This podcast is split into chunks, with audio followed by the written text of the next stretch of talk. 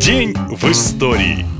29 июля 1703 года не слишком удачливый английский писатель, которого звали Даниэль Дефо, попал в передрягу. Сегодня он известен всему миру как автор приключений Робинзона Круза. Однако идея романа придет в голову писателя только спустя 15 лет. А сейчас Дефо увлечен другим занятием. Он пишет сатирические памфлеты на злобу дня и высмеивает жадную власть. Собственно, поэтому 29 июля Даниэль оказался в центре Лондона в колодках, привязанным к позорному столбу. Но те, кто хотели наказать и унизить Дефо за его памфлеты, просчитались. Такого триумфа писатель еще не знал. Три дня его забрасывали цветами и пели в честь Даниэля песни. И все же удар Дефо был нанесен серьезный. Его дела расстроились и денег почти не осталось. Тогда писатель пошел на отчаянный шаг. Согласился стать тайным агентом правительства, оставаясь для всех свободным автором. Так началась другая секретная секретная карьера будущего автора Робинзона Круза. Он колесил по стране, выдавая себя за торговца и сообщал, куда следует о недовольных властью. Дефо создал целую агентурную сеть и шпионил не только в Англии, но и в Шотландии. Поэтому хоть Даниэль Дефо остался в истории классиком мировой литературы на родине, его по праву называют отцом-основателем британской секретной службы.